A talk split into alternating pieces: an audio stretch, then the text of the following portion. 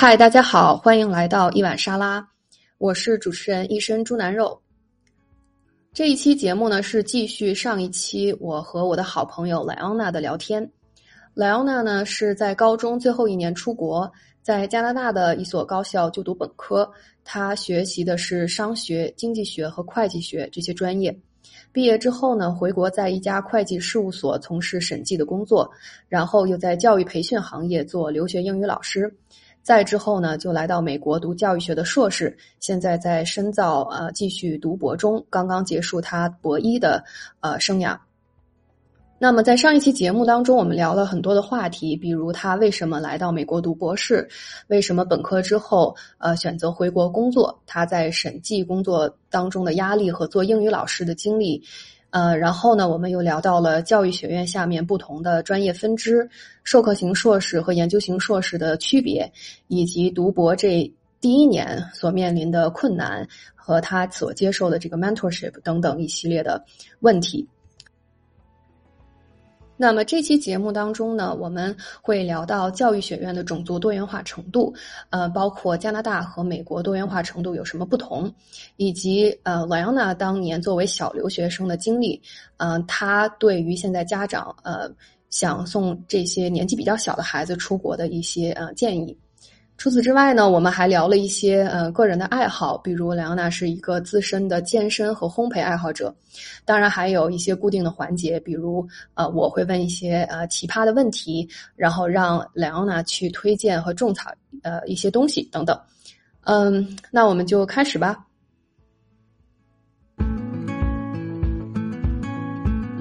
就是你觉得你们系里边这个多元化的文化？是怎么样的？比方说贯彻到底呀！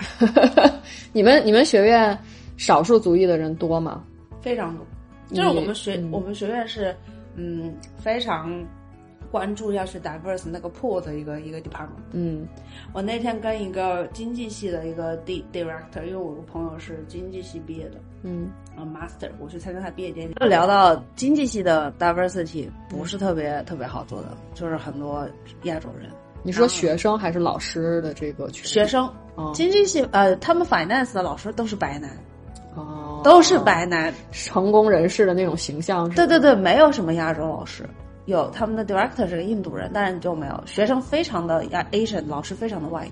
嗯，然后我们系就是老师非常的 diverse，学生相对 diverse，就是我自己看到自己种族的学生不算多，嗯，但也没有特别少，嗯。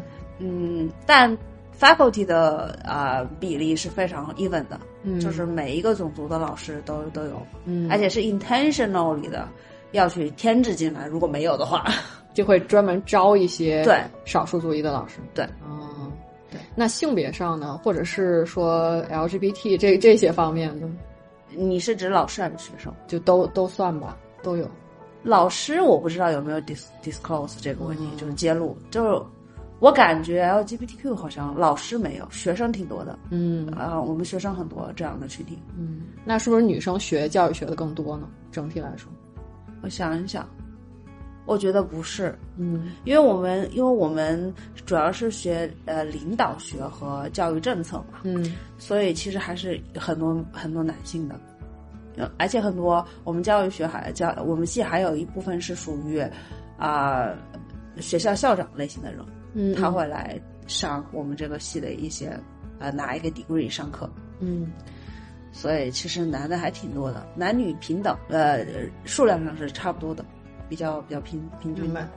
你感觉就是，就是因为你的本科是在加拿大上的嘛，然后你现在在美国，就是在这种多元文化的就是重视程度上，你感觉这两个地方有什么不一样？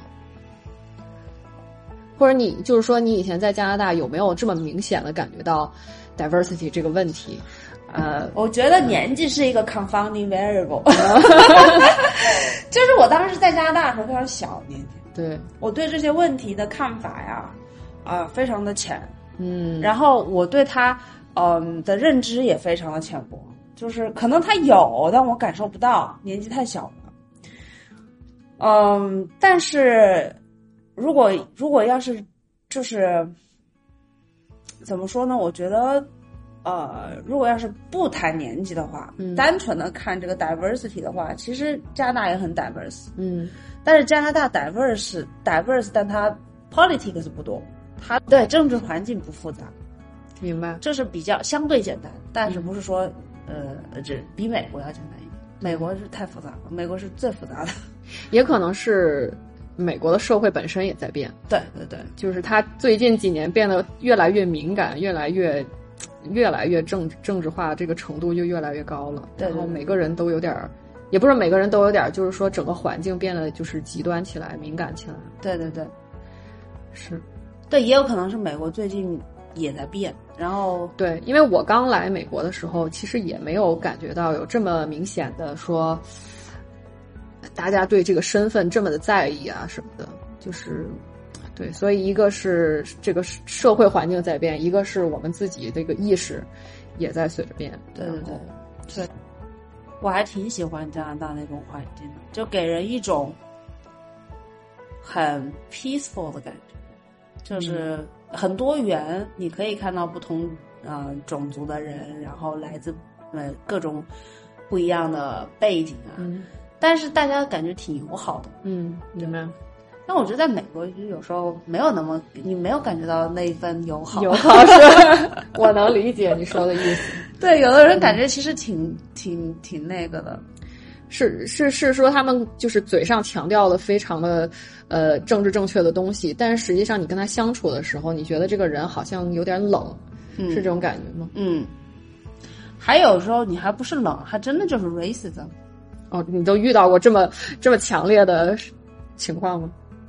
聊过，就是只要有那么有一丝感受，他就会 exaggerate，就会夸大到你之后，你只要感受，你只要曾经有那么一刻感受过，嗯。然后你之后再遇到，你就会一直重复那种感受，他就会回来。Coming back，嗯。然后可能甚至别人的感受你也能同同同感，就是感受到，嗯。就是他在你旁边，你看到他被有一点歧视啊什么的，就有时候我感觉那些白人给你的眼光，我都能感觉到，明白，你懂吧？我懂。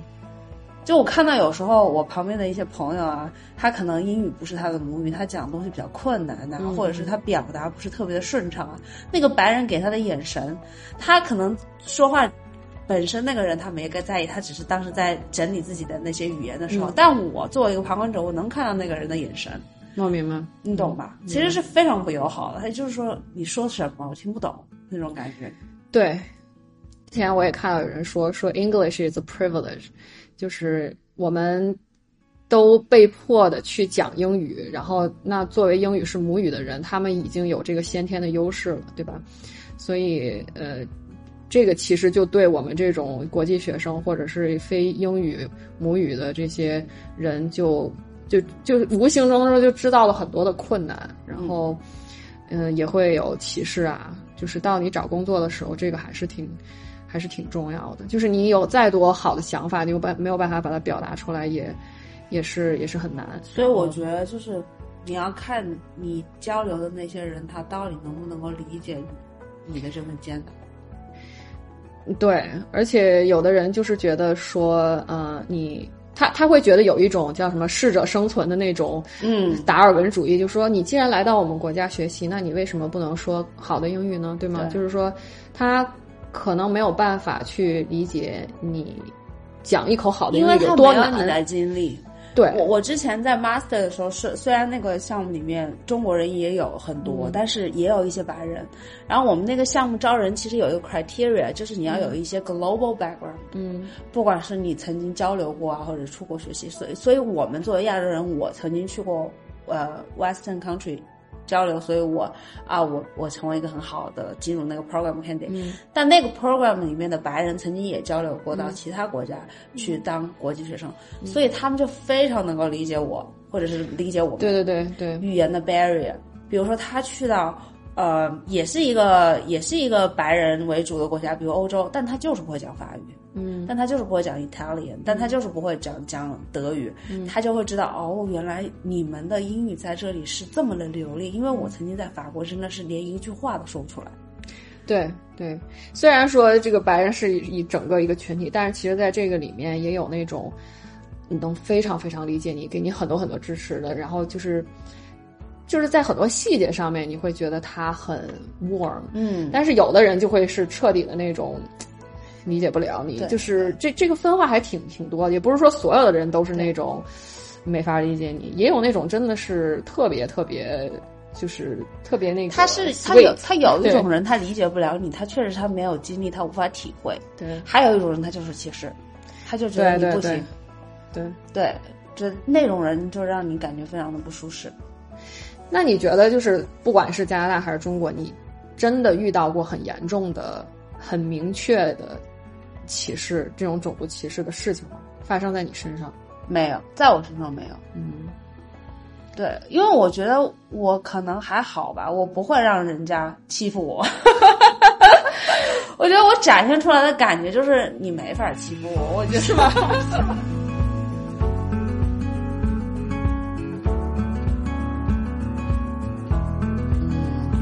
之前每一次节目的时候，我都要跟听众朋友们说，我们这个节目经常会中英文夹杂着交流，主要是因为我们现在的思维方式都非常的混乱，就是有的时候没有办法去。呃，就是想到这个中文对应的词应该怎么翻译，所以经常就是脱口而出一个英文词汇。但是我知道有的人可能会比较敏感，觉得我们在装叉，但是我们我们要特此声明，绝对没有装叉，真的太无辜了。对对对，因为真的是有的时候你在这种呃双语的环境下很难做到完全只讲一种语言，呃，就是有些词真的是。呃，如果是一直在想怎么翻译的话，我们俩可能就就会卡壳，就会不知道该怎么说。所以，希望大家理解这件事。嗯，但是我觉得也挺有意思的，就是讨论一下，比方说，呃，问一下莱昂娜他们，就是之前有没有遇到过被人说啊、被人误会啊？呃，你觉得有这种经历吗？我觉得我以前是会觉得，就是是那种觉着人装叉的那一类人，因为我觉得，呃，你能好好说自己母语，你为什么不能 consistent？你看，为什么不能一致的，就是用你的母语表达，非要夹杂一些英文？但后来我发现，当你来到美国，在这个环境下。然后你你就算你跟你的同胞们都是讲中文的，你们的交流方式也是会夹杂的，嗯就是你们很难去替换那个词，然后对找到一个很完美的词去替换那个那个英文词的时候，对我们就会一直保持用那个词。然后当你习惯了保持用那个英文单词去表达你想表达的东西的时候，你就切换不回去了。对对对对对，我们就会在那堵着，我怎么翻译怎么翻译，这样子在 Podcast 在这个节目中间就会耽误很多时间去想那个词对怎么翻译。对对对，也是为了也是为了交流更顺畅吧。对但是就就好比说，我们平时说我们要去做一个 presentation，就是大家好像所有人所有人都会说 presentation，从来没有一个中国人说我要做一个演讲。哦，但很有意思的一件事情就是说，我跟我家人有时候聊我在美国的生活的时候，嗯，我会逼迫自己去翻译，要不然怎么办呢？对对对对对，是的。就比如说，我明天有个 presentation，我明天有个演讲，我如果现在跟我爷爷打电话，我就逼迫自己这个词怎么想怎么想，但这个 push 就是这个逼迫很重要。对对然后你知道这个词怎么发音了，嗯嗯嗯然后我跟我家人交流的时候，比如说演讲，哦，我知道，哦，presentation 是演讲，对对对，甚至说你得把这个演讲换成一个他们能理解的东西去讲，对就是要不然演讲他也不就有的时候也不知道演讲到底是个什么玩意儿。对你得跟他去讲到是是个什么样子的形对式。对。对我们我们就就是假设我们的听众都是这种就是能接受双语这种夹杂的，呃非常友好的听众，对 不要太那个挑我们的问题。嗯，但是反正多多少少我也知道有的人是对这个比较敏感的。嗯，如果你要是不喜欢这种对话方式，请你不要关注我，绕道 出门左拐。对，大概就是就是呃，做一个这样的声明吧。然后有一个问题就是刚才我忘了问的，就是说莱昂娜的经历是从高中呃高三的时候就来到了加拿大，对吧？所以就是相当于很小的年纪就独立的在另外一个国家生活。所以我感觉呃这个经验也挺有借鉴意义的，因为现在留学生的年纪就是越来越偏小嘛。然后你觉得你自己当时遇到过什么困难？还有就是说，呃，你经历过这些事情，就是经历过这些留学的呃事情之后，你觉得建不建议现在的家长去让呃，就是孩子比较小的时候就独自一个人去另外一个国家留学？嗯，嗯我觉得这个取决于呃这个孩子本身。就是我当时出国留学的，呃，完全是我自己决定的。就是我的家人给予我的支持，只是呃经济上的支持。嗯。然后至于我自己想要出国，想要去读高中，从什么时间，什么时间出去，然后啊是读完高中继续读大学，还是高中在国内读完，然后再去读大学，都是我自己的决定。所以我觉得我当时是非常的啊自己。有一个自我驱动要留学的，所以我做的也比较好，就是我有动力去好好的去啊学，然后好好的去在国外好好生活。但是我旁边也有一群朋友们，他们当时只是呃觉得好玩，然后家里人说出国，他就出国了。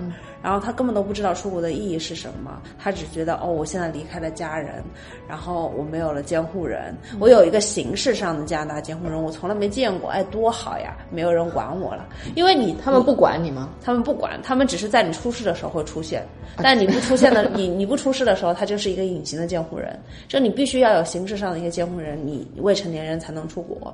那那你如果需要帮助什么的，那这个怎么办？那个监护人就会有，就他就会有作用。但是如果你没有遇到一些问题，或者是啊形式上需要他的时候，他是不会出现的。嗯嗯，对。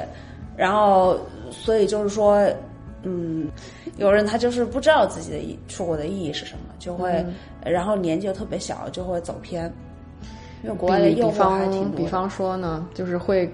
嗑药吗？会抽大麻吗？会，sexual active 就是 都会，就是嗯，如果你知道你出国是为了读书，呃，是为了能够给自己创造更好的未来，嗯，这个时候你你会朝着那个努力，朝那个目标去努力。但有人不知道的时候，那个时候很小有诱惑，然后旁边的人吸毒你就吸毒，旁边的人去啊玩一些很危险的东西，你就会跟风，然后。国外的环境又非常的自由，你想干嘛就干嘛，就是很 open，所以就很容易走偏。我我真的就是我旁边一起出国，大家都是十六、十七岁的一些朋友们，很多就就走偏。我真是眼睁睁的看着他们走偏的，做的那些事情其实挺危险的。明白？对。那那你后来又知道他们的境况吗？就是他们有就又又又回到正轨了吗？很多呃，也不是很多吧，就是我知道的有些有那么几个，就是没有考上大学，最后，嗯，就是嗯，就回国了的，嗯，还有的人可能考上大学了，然后在大学里面就呃读了几年之后，还是最后还是回国了，嗯，就是路走的都比较艰难，嗯，然后因为呃不知道自己要干嘛的时候，就会经常会 detour，然后来来回回也不知道。我有个朋友读大学读了快七年了。还没有毕业，就是学分一直都修不好，修不过，可能一节课反反复复修很多遍这种。嗯，因为他的就是整个轨迹都不明确嘛，嗯，就来来回回的。这个时候我就想问一问，就是关于比如说家庭环境能给这个孩子带来的这种纠偏的这个机会，因为经常我会听到，就是说像这种。所谓的就是能很小年纪出国，家庭条件都是比较好的嘛。然后他们哪怕是中间走了一段弯路，等到就是说需要家里面支持的时候，家里面可能啊通过关系、通过经济方面的支持，还是能给他很多很多资源。所以就是某种程度上也是因为这个，所以孩子就会觉得说：“哎呀，我就先玩玩嘛。”就是家长会给我兜底啊。你说会不会有这种心态呢？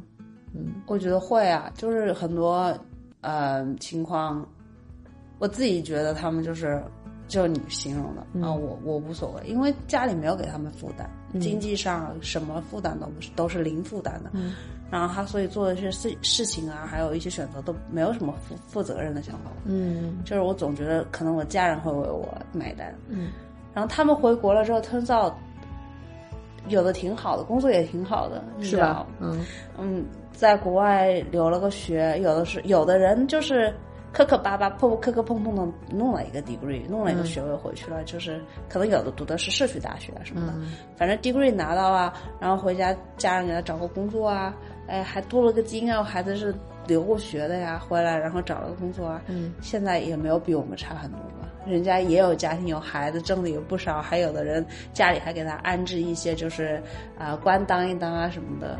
我都我都有觉得还挺羡慕你的，我怎么感觉我那么努力还没你强啊？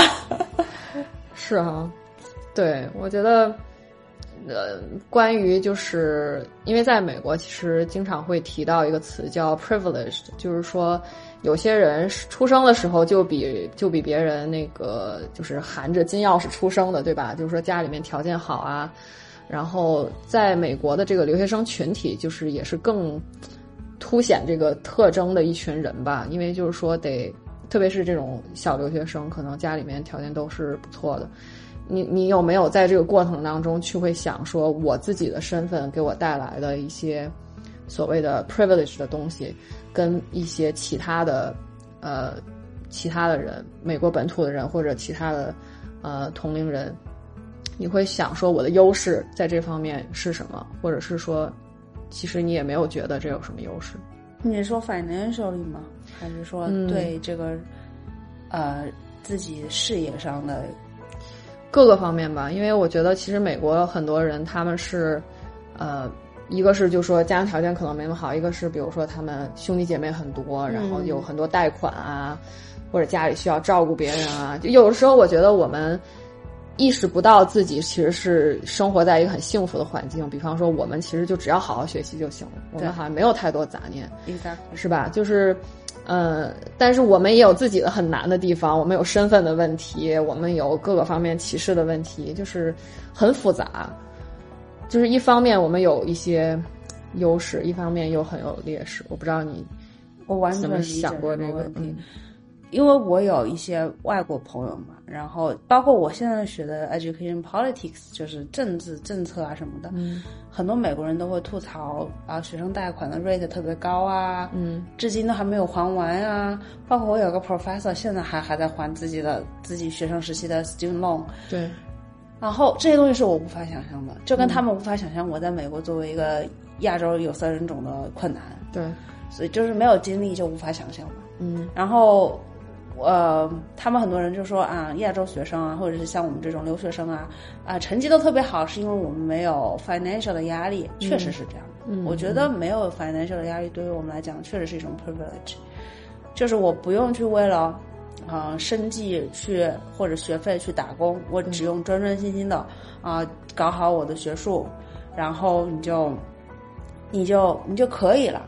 然后你你的申请很顺利，因为你的 performance 都比较好，嗯然后也很稳定。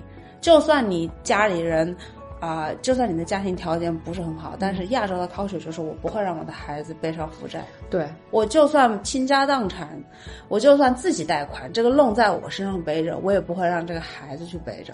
苦不能苦孩子。对，这个是有 literature 的。我我以前学 global higher education，就是国际高等教育的时候，讲了很多，就是 college 学生啊，包括 immigrants，、就是亚洲的移民人啊，什么移民过来的人，他们很多就是啊、其实条件一般，但是他们就会从从小就为孩子 accumulate 的财产。还有那些资本，就为了他以后能够读上私校，或者是能够呃 support 他读 graduate school，嗯。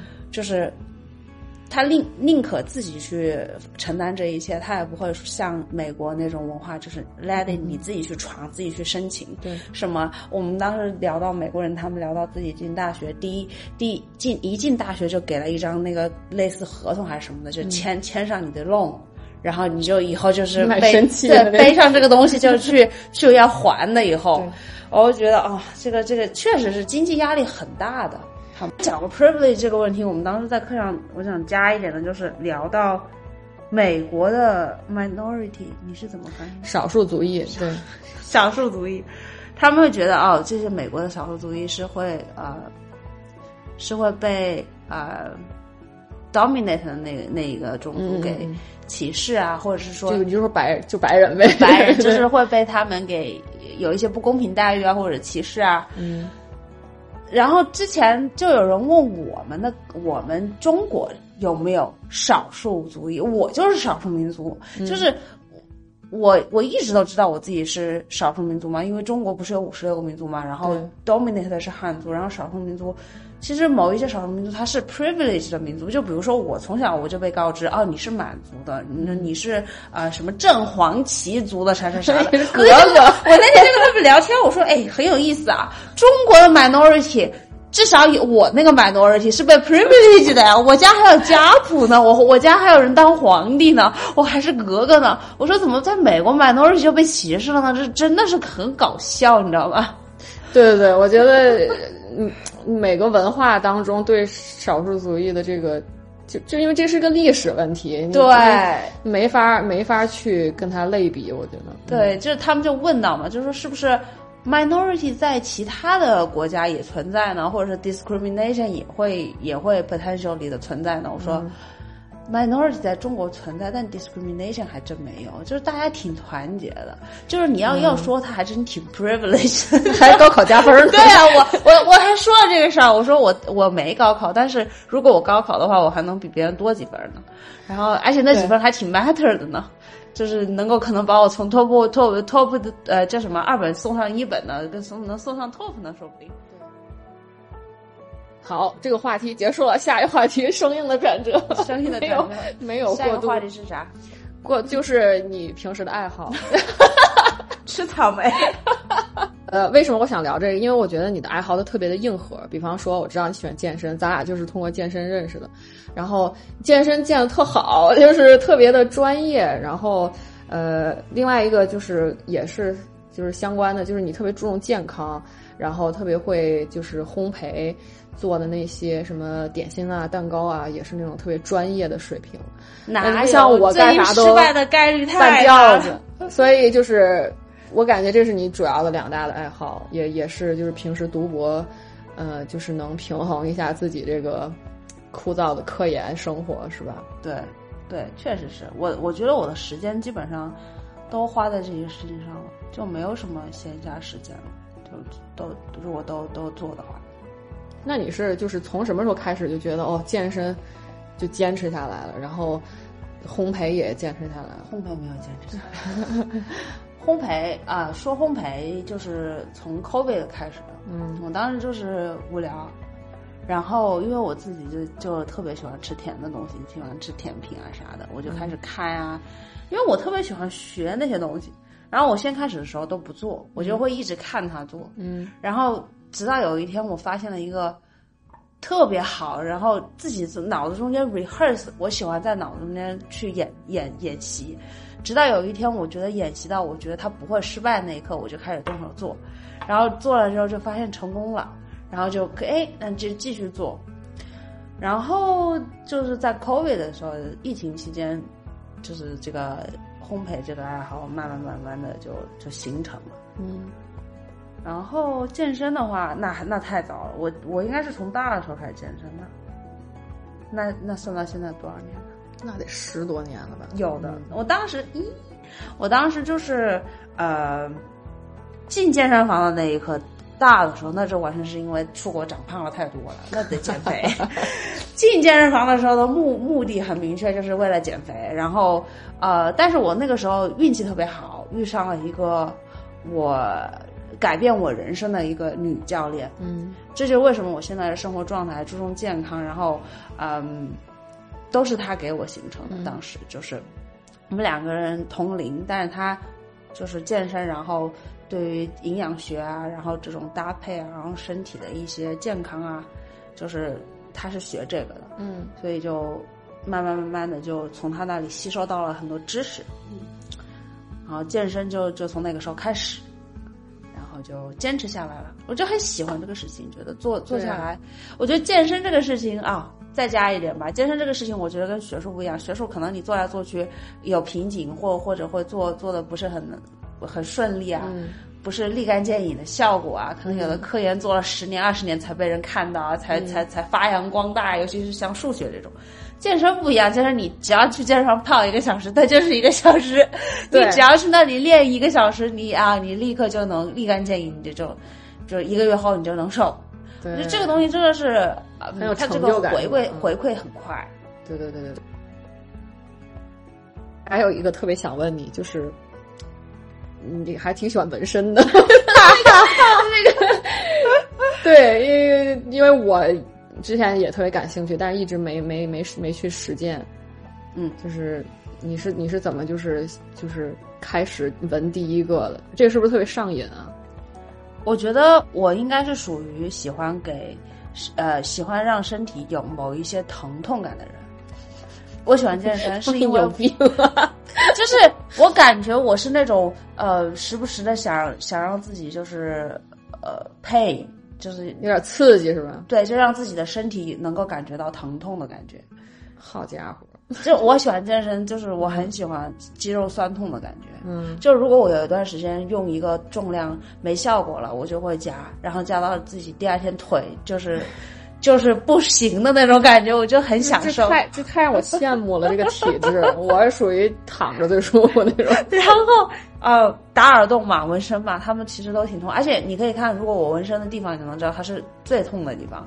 就是我选的地方，就是我要让它能够让我在那个过程中间享受疼痛。嗯，然后纹身本身出来的那个最后的 final product 就是成品，我也是喜欢，因为我特别，呃，我以前小时候是学画画的，嗯，就我我对这种比较 artistic 的艺术性的东西，我是很很 appreciate 就是喜欢的。嗯，然后所以就我就我就觉得，而且再加上我有一个朋友，他正好又是纹身师，哦我就一直很想纹身。有时候有些东西你一直想一直想，就需要那个契机。比如说那个朋友是纹身师，对对对，比如说我之前一直很想打这个骨头上这个洞，我已经可能想了快五年了吧，但是就是没有那个契机。然后那天有个朋友他说他正好打下面两个耳洞，我说走吧，一起就就是那个契机很重要。对可能如果我那个朋友不是纹身师，我这辈子只能想纹身，没有纹身的机会。嗯就是 everything 就是走到走到就是走到一起了。是纹纹纹身上瘾这个事情吧是会，但是我的 partner 就是嗯，他觉得啊，你可以停了。他觉得我我记得他说他刚认识你的时候看你的纹身，觉得你是那种那个大姐大大姐大那种。就是感觉就是我可能会会有一个帮派会会把会的那它干个掉那种。对他当时看到我，哦，他当时看到我的时候是有两件事情让他很惊讶，嗯但是这两件事情是同时发生的。嗯就是因为那个时候我暂住在他家，因为我来学他这个学校嗯访、访学吧，也就算是自己想去听一下教育系的一些课，嗯然后就暂住在他家。然后当时呢，我们俩不是那个情侣关系，所以我就住外面，然后沙发，然后他就那个，然后我就那睡在沙发那个地方。我说我要下去健身，然后我就开始换我健身的衣服。然后因为健身的衣服是背心是短袖嘛，然后我的纹身就露出来了嘛，他就说啊、你还有纹身，他过了一下说，哇你健身，因为因为我健身是呃会有肌肉一些，就是明显有一些肌肉的，然后就说。哇，你的这个健身还挺厉害的。呀！你是那个出去砍人，他他他他突然一下两件事情，因为平时都穿正常衣服，他也不知道对。我有纹身，也不知道我我还会就是健身去有有肌肉什么的，所以他当时就一下被我的纹身震撼了，过来他就说：“你的这个手臂很厉害啊！”我对，我跟你讲一个搞笑事情，这一段你可以切掉。我那天在芝加哥去开会，然后 我跟我那个学长住一个酒店嘛，嗯然后为了方便我们讨论，因为我们要就是要一起 present 什么的，然后那天跟他约讨论，在大厅在 lobby 的一个一个会议室里面，会议室之前我去健身房健身了一下，然后那那几天特别热嘛，就穿个短袖就下来，他说。你知道那个啊，首先 context，我那个学长瘦的跟个杆儿似的，你懂吧？他的手臂跟个杆子似的，就特别细、特别细、特别细。然后那天我正好健完身嘛，然后健完身肌肉可能有点膨胀嘛，就是。然后我下楼穿个短袖，我跟他说：“我说不好意思，我说我刚刚健身了，我还没来得及洗澡，就可能有点就是 sweaty 啊。”然后嗯他说：“ Your arms look uh, looks athletic，说 看起来很很就是很有运动员的感觉。我说，我说我说是个中国人吗？他他他是印度尼西亚人哦，吓到了。对，他说你的手臂看起来非常的 athletic。我说哦，I take it as compliment。他说 Yes, it is。大哥，没想到你还有这个这一面。他真的非常瘦，然后他。他怕他怕他打你，他怕自己打他是吧？对，就是很搞笑。他说完之后，我就我就是哭笑不得。以后可不敢欺负你，在学术道路上可不敢欺负你，一拳抡抡死那种。我觉得说健身这个事情也不代表，我就你看我俩在 Target 搞个垃圾桶，一直搞。健身撸铁的人，搞个垃圾桶拎不起来。我想说，不不是这样的，这个不是很很很很能够类比的，就是健身不代表力气就大。对我，我后来又想起那个场景，就觉得很搞笑。这俩人，这俩人还天天健身呢。关键是那个那个那个盖子扣半天扣不上，哎呀。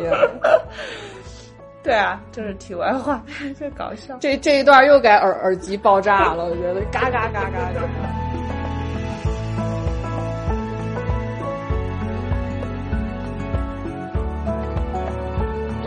好，接下来呢就是我们喜闻乐见的奇葩问题的环节，我会挑选十大概十个呃奇葩的问题，然后没有任何的原因，就是很奇葩的问题。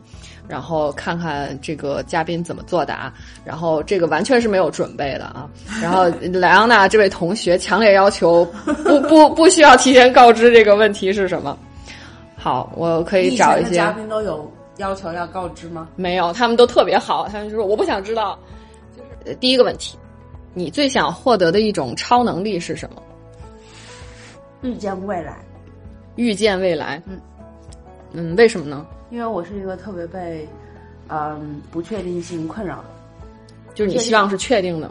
对我就是，如果我能看到未来它是什么样子的，我现在可以做什么，而不是说我不知道未来是什么，然后我现在做什么，我都不知道它，它，它，它是是怎是好还是坏。就是我想知道未来是什么样，然后我现在就可以全力以赴的去，去达到我想要的那样的一个结果。那万一是一个很惨的结果呢？那我现在就全力以赴的去扭转那个结果呀，不能改变呢？要万一不能改变，就是你知道那个 focus 吗？不能改变，那就是 moderate 它，就是尝试去缓解它。就是你知道结果了之后，你可以做一些事儿，然后那些事情是比较有针对性。那万一比如说你看到未来是一个非常非常你不想看到的结局，然后你又不能改变，你说这事儿多惨了？就是你怎么努力，最后都是那个结局。那就是调整心态呗，就是让自己就是更 prepare 一点嘛，要不然你能怎么办？就是懂了，就垮了嘛。那那与其你到了那一刻之后你被那个事情击垮，还不如说你现在嗯 prepare 一下，然后嗯嗯相对会好一点。明白明白。对，那那跟这个就是相关的一个问题，就是说，如果你要是能回到过去，你想改变的是什么呢？或者说你想回到哪哪一年？有什么想改变？你的人生完美了？不是，我觉得一切的发生都是为为后面做一些铺垫的。嗯，就比如说有人问我，你说你，嗯，读以前本科学商的，然后后面又工作做审计、做金融这些，然后后来又去做老师什么，嗯，这中间来来回回这么折腾，你会不会后悔？就是对对对，当时学这个专业，我说我不后悔，因为我觉得我学那些东西，我现在反复来来回回我就用到它了。对对对。没有说哪个是浪费的，对，没有没有徒劳，我感觉都还是最后还是有收获的。嗯，如果不考虑金钱和时间的成本，你最想做的职业是什么？没有任何其他的顾虑的情况下，你最想做的职业是什么？我最想做的职业应该是一个设计师。设计啥的呢？设计任何一个我觉得好看的东西。呃，for example，比如说设计房子，就是设计呃，不管是室内还是室外，嗯，或者是设计衣服，嗯，或者是设计，反正任何一个有有有有设计感、实用价值并且有设计感的东西。明白。你更愿意打二十头有鸭子大小的马，还是一只有马大小的鸭子？跟钱没有任何关系。二十头，你这个问题简直了！我我特别喜欢这个我选择后者。就是有一个马那个大小的鸭子，嗯哼为什么呢？因为我觉得这一个让我很有安全感，我就可以毛起力打它。哦，那那一群我都我都不知道我要忙着先打哪一个，哪一个杀伤力降降了我也不知道。嗯然后我就是盲打，然后打了打了这个那个又来了，然后我的 strategy 会变得比较复杂。明白。但打这一头大的话，不就是一个吗？毛起劲来打就完了。如果今后只能吃两种食物为生，你会吃什么？草莓。你好好想想。哦，一定要有碳水，反正就是对啊，你这么会养生的人，肯定要好好想想对，要一定要吃到碳水。碳水。嗯，但是你要把这个碳水具象到一种食物上，是、哦是馒头花卷还是包子，是就是面包？就是呃，粗面粉做的面包，窝窝头，就是 whole wheat 的那种那种粮食。全麦面包它因为我我只要有 whole wheat 就可以了，它可以让我捏个馒头，它可以让我捏一个法式香醋面包，嗯。它可以让我捏一个法棍，嗯，就是我只要有那个全麦面粉就可以。然后我可以做成各种不同的形状的主食，嗯。那样它的 variety 也可以让我有新鲜感嘛。我现在想想，我吃来吃去也就是那些形状的东西，嗯。但它们的原料也都是面粉嘛。明白。再可能就是需要一个蛋白质嗯，，right？那什么蛋白质呢？具有具体的哪种肉吗可能是是鸡肉吧，？OK，因为我从我现在三十岁，我这三十年我好像从来没有停止吃过鸡肉，但是我停止吃过牛肉，停止吃过羊肉，停止很甚至很多很多年都没有吃过猪肉。嗯所以我感觉应该鸡肉是我维生的一个比较主要的蛋白质来源。那可以没有菜啊，可以没有水果这些。你你这个食物是指的要要去买的吗？那你是怎么着自己种？就是要交易的那种，是不是？我不好，我可以去摘个叶子吃。这个，比如说像那种呃可食的那种 leaves 啊，我也可以去找到啊，对吧？你就是说剩下的都可以自己去挖野菜？对对，像这种像这种东西，我是可能没法自己去找的。哎，这个角度很不好。accessible 啊。嗯，这个角度很好。你你像那种菜啊、叶子啊这种东西很好搞啊，你去找找一下那种叶子啥的都能都都能都能吃啊，对吧？而且只要你那你要这么说，那你找一片麦地，你还可以自己磨面粉。那不行，那你还得机器，然后它它得有生产线。嗯，那叶子多快，摘一个就是能吃。再说你要是怕有毒，烫一下就能吃，对吧？这个东西它太难了，这面粉你去哪儿搞啊？哎呦我天呐，这个问题走的太远了。这个这这个这个这个，我觉得就是面粉和一个蛋白质就可以你觉得哪个学科是骗术？marketing 压根儿不应该存在？marketing，为什么呢？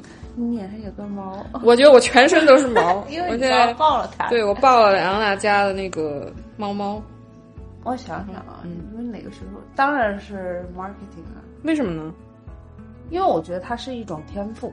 marketing 就是市场营销，对它，它有一些就是呃理论啊什么，但不多，就非常少。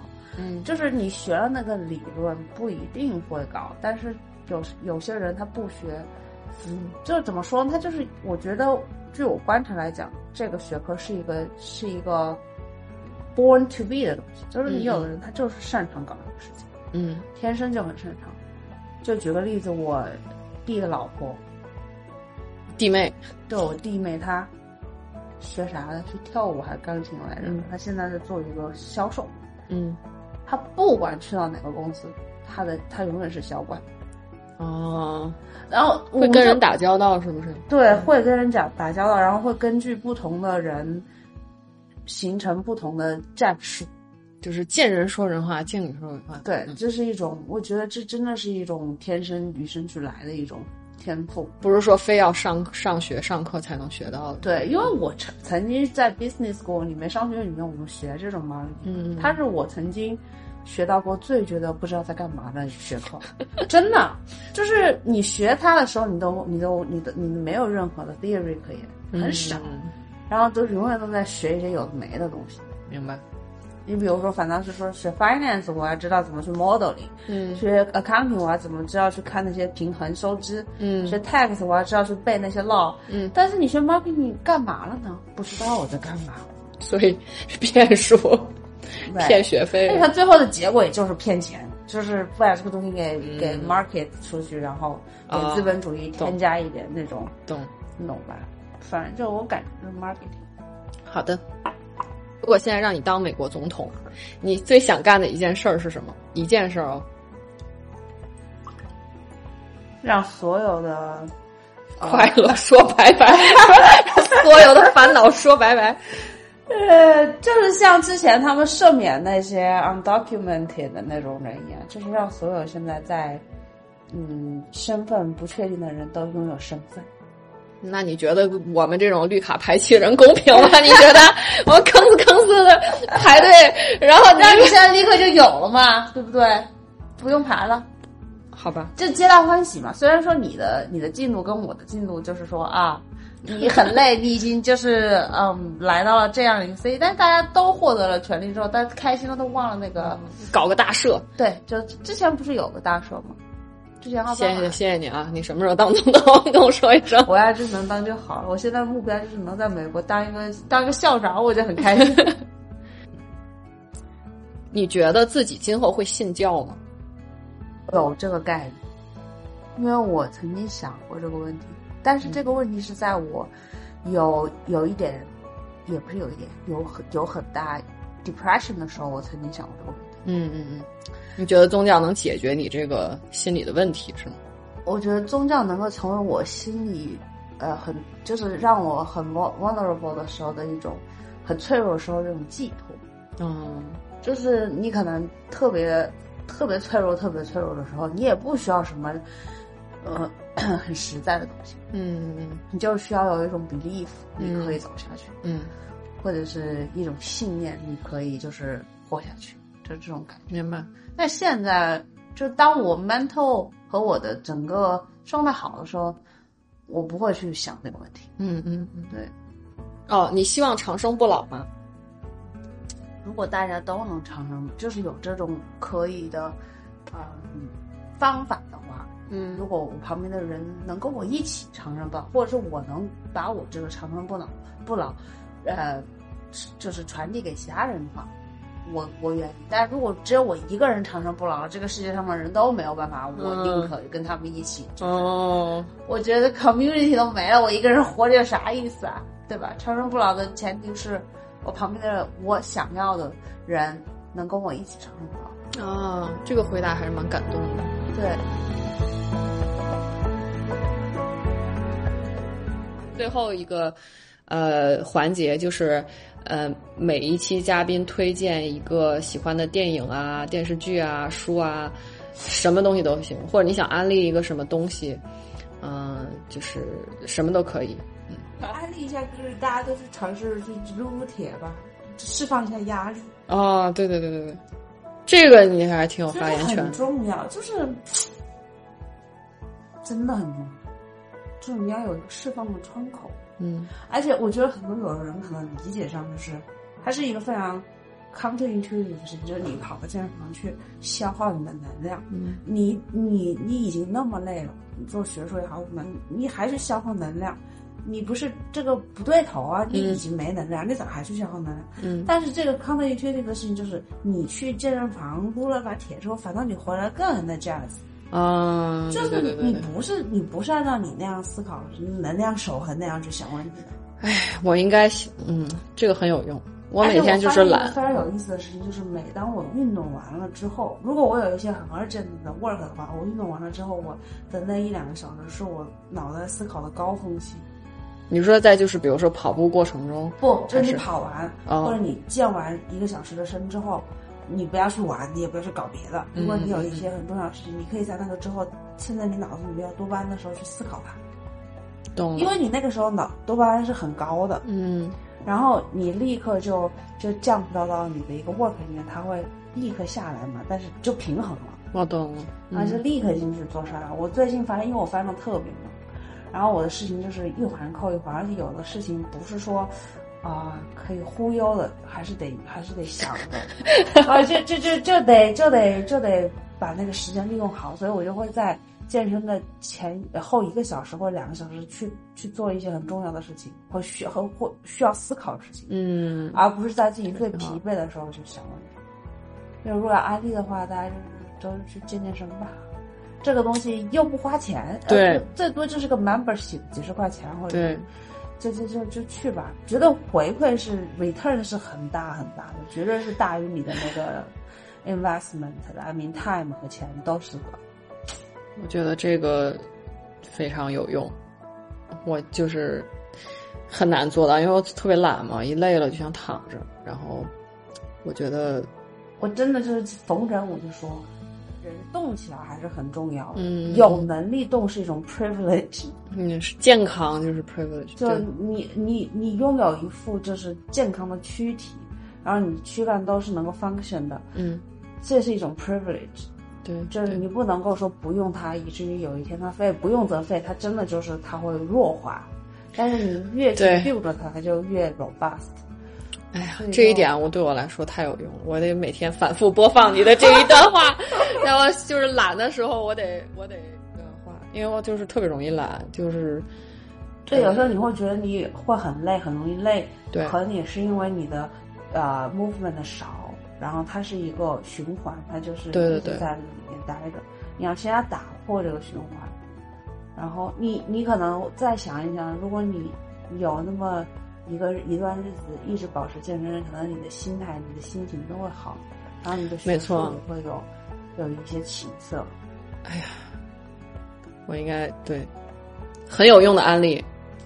对，之前我还想问，就是你觉得吃营养品管用吗？因为因为我知道你是平时就是一罐儿一罐儿的，好好好多种类的，然后就什么鱼油、啊 Q 十、呃维生素你，这这安利还有这一定要啊！你看我家猫现在都吃鱼油，那 for cat 哎呀我天呐，我觉得这比我吃的那还好呢。就是这个东西它就是很有用。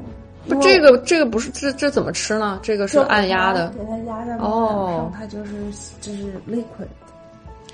所以所以你是从什么时候开始吃？就是觉得为什么就觉得肯定得吃呢？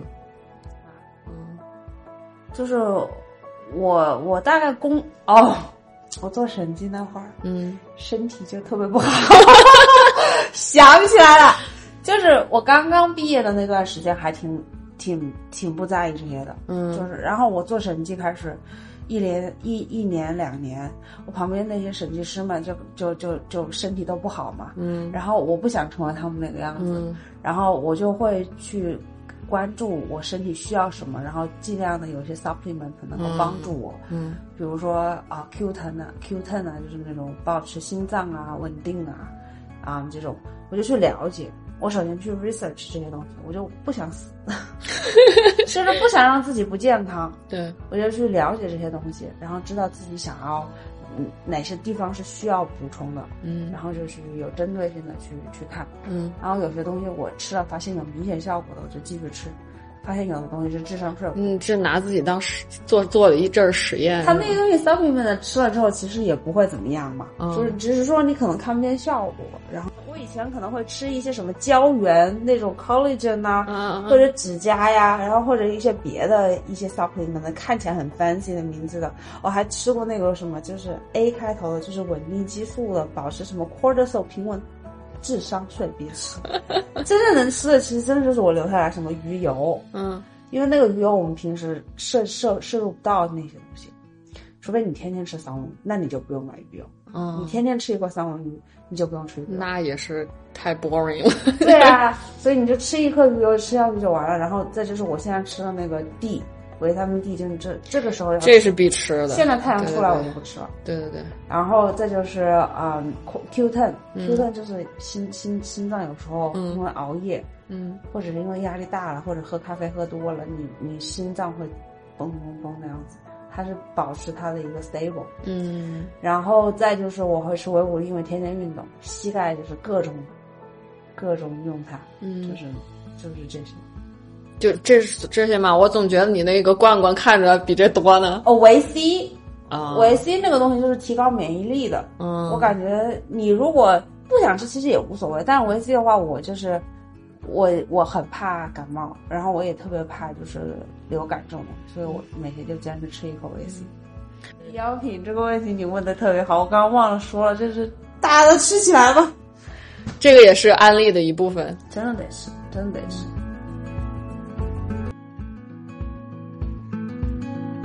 那么这一期一碗沙拉的节目就到此为止了，非常感谢大家的收听，也感谢我们的嘉宾莱昂纳同学和我们分享他在不同国家求学和工作的经历。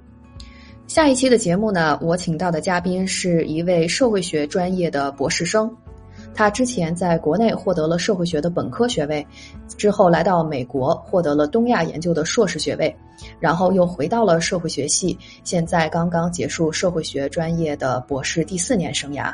同时呢，他还读取了统计学的硕士。在下一期的节目当中呢，我们会跟他聊一聊他读博以来的经历，以及在社会学领域做方法研究的就业前景。那么就请大家敬请期待我们之后的节目吧。我们下期再见啦，拜拜拜拜。